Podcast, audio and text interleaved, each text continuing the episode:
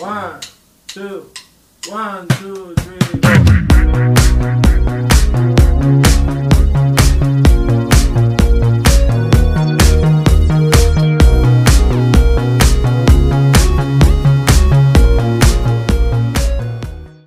Hola, bienvenidos a un nuevo episodio de Visita Guiada, el podcast para estudiantes de turismo del Pampillón. Yo soy Cami, estudiante de turismo, y en este episodio vamos a charlar del texto El mundo moderno, una aproximación desde la ciencia política, la economía y la sociología de Sonia Bengoechea de la Unidad 1. Para poder estudiar la formación del mundo moderno, que va desde el siglo XV hasta el XVIII, es imprescindible considerar los variados fenómenos que se produjeron en ese tiempo. La contradicción será el sello de la modernidad. Primero, vamos a tomar al humanismo y renacimiento como sinónimos en el sentido de remarcar con ellos las nuevas tendencias culturales y las corrientes de toda una época en Europa occidental. Se puede considerar como un periodo de transición signado por un afán de libertad que se traduce como un paso decisivo entre el mundo medieval y el mundo moderno. El Renacimiento coloca a lo humano en un primer plano y esta nueva concepción recibió el nombre de humanismo. El humanismo aparece fundamentalmente en Florencia e implica una suerte de nuevo nacimiento del arte y la literatura, y en este mismo periodo se desarrolla la ciencia nueva. La nueva concepción de la ciencia surgirá como consecuencia de lo que hoy se llama revolución científica, que tuvo lugar fundamentalmente en el siglo XVII, lo que determinó importantes descubrimientos tales como el telescopio, la brújula, la imprenta y la pólvora. Estos inventos a su vez condicionaron al científico respecto de cómo mirar, observar y aprender el mundo y la naturaleza. Así aparece el nuevo método que permitiría a los científicos obtener mejores resultados en la investigación de la naturaleza. Es necesario recordar también que conjuntamente con estos procesos científicos están sucediendo hechos religiosos muy importantes como la reforma y la contrarreforma, que darán lugar a la necesidad de aprender a leer y escribir.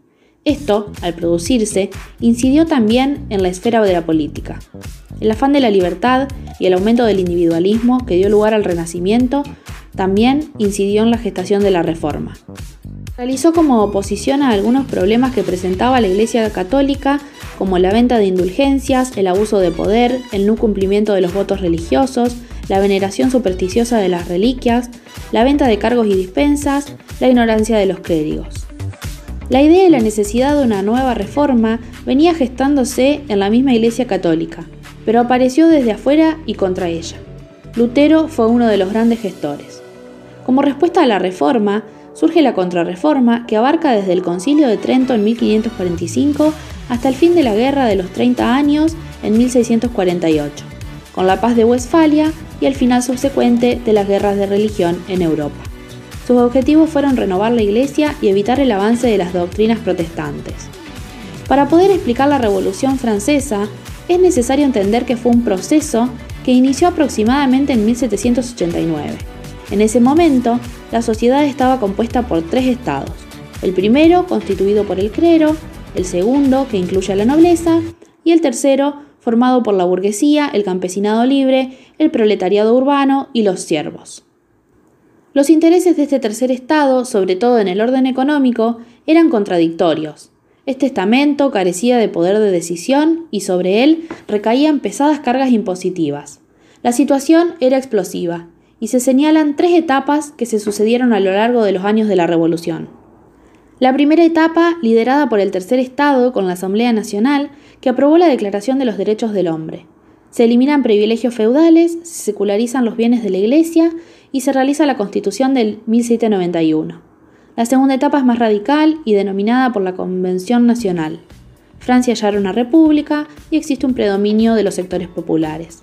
La tercera y última etapa comienza con lo que se denominó la reacción termidoriana, producida después de la muerte de Robespierre en 1794. En esta fase se proclama la Constitución del año 3 en 1795 y la revolución se inclina a un conservadurismo creciente.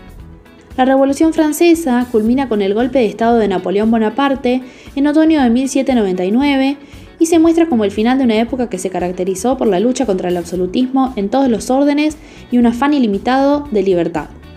En la ciudad, la incorporación de la máquina introduce en el mundo social la fuerza motriz que reemplaza la operación que antes era realizada por una o más personas, sustituyendo la mano del hombre y todo este proceso culmina en la revolución industrial, la cual comprende tres fases.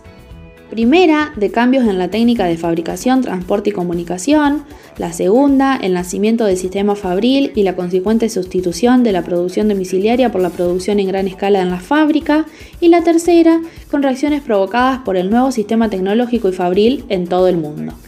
Algunas de las características que consolidaron el nuevo orden son la aplicación del vapor como fuente de energía, mejoras en las vías de comunicación mediante la construcción de canales y nuevos sistemas de pavimentación, existencia de fuertes capitales nacidos del comercio, la agricultura y la banca, ampliación del mercado interno, mayor consumo en cantidad y variedad, nacimiento del capital industrial y afirmación de la burguesía capitalista, modificación de la estructura social, considerable avance científico que permitió el control de enfermedades la revolución demográfica con una concentración urbana y aumento de la pobreza.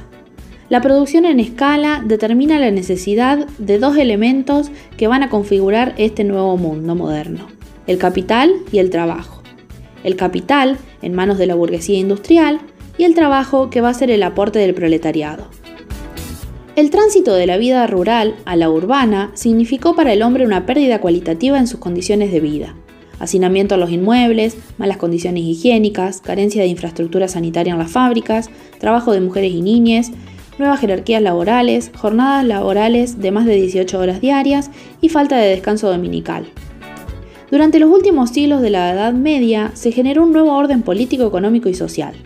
En lo político surgen los estados nacionales, las monarquías absolutas, las conceptualizaciones contractualistas y liberales. En lo económico aparecen un nuevo modo de producción, el maquinismo, el soporte teórico del mercantilismo, la fisiocracia y el liberalismo. En lo social advienen la crisis, la aparición de nuevos estratos, los intentos de una nueva organización de las sociedades y las teorías que intentan explicar toda esta realidad cambiante. La historia económica de la Edad Moderna está dominada por la aparición del sistema capitalista. Para que una sociedad pueda subsistir y reproducirse en el tiempo, debe contar con algún modo eficaz de coordinar las actividades económicas de sus integrantes y es a través del mercado como se coordinan dichas actividades en el capitalismo. Poco a poco, la economía se monetizó y una gran cantidad creciente de actividades económicas comenzaron a decidirse en base a precios. La acción de los mercados permitió una creciente especialización y eficiencia en la producción y como contrapartida la diversificación en el consumo. La urbanización fue un fenómeno íntimamente asociado a la expansión del mercado de trabajo y la tierra se convirtió en un mero bien utilizable con fines de lucro. Hacia mediados del siglo XIX, el capitalismo ya había tomado su forma clásica y se extendía por todo el mundo. Llegamos así al final de este episodio. Como recomendación, siempre guíense con el programa de la materia para estudiar y utilicen los canales de consulta que la cátedra les ofrezca. Ante cualquier duda, nos encuentran en Instagram como arroba papillonfcpolit-bajo. Nos vemos en un próximo episodio de Visita Guiada.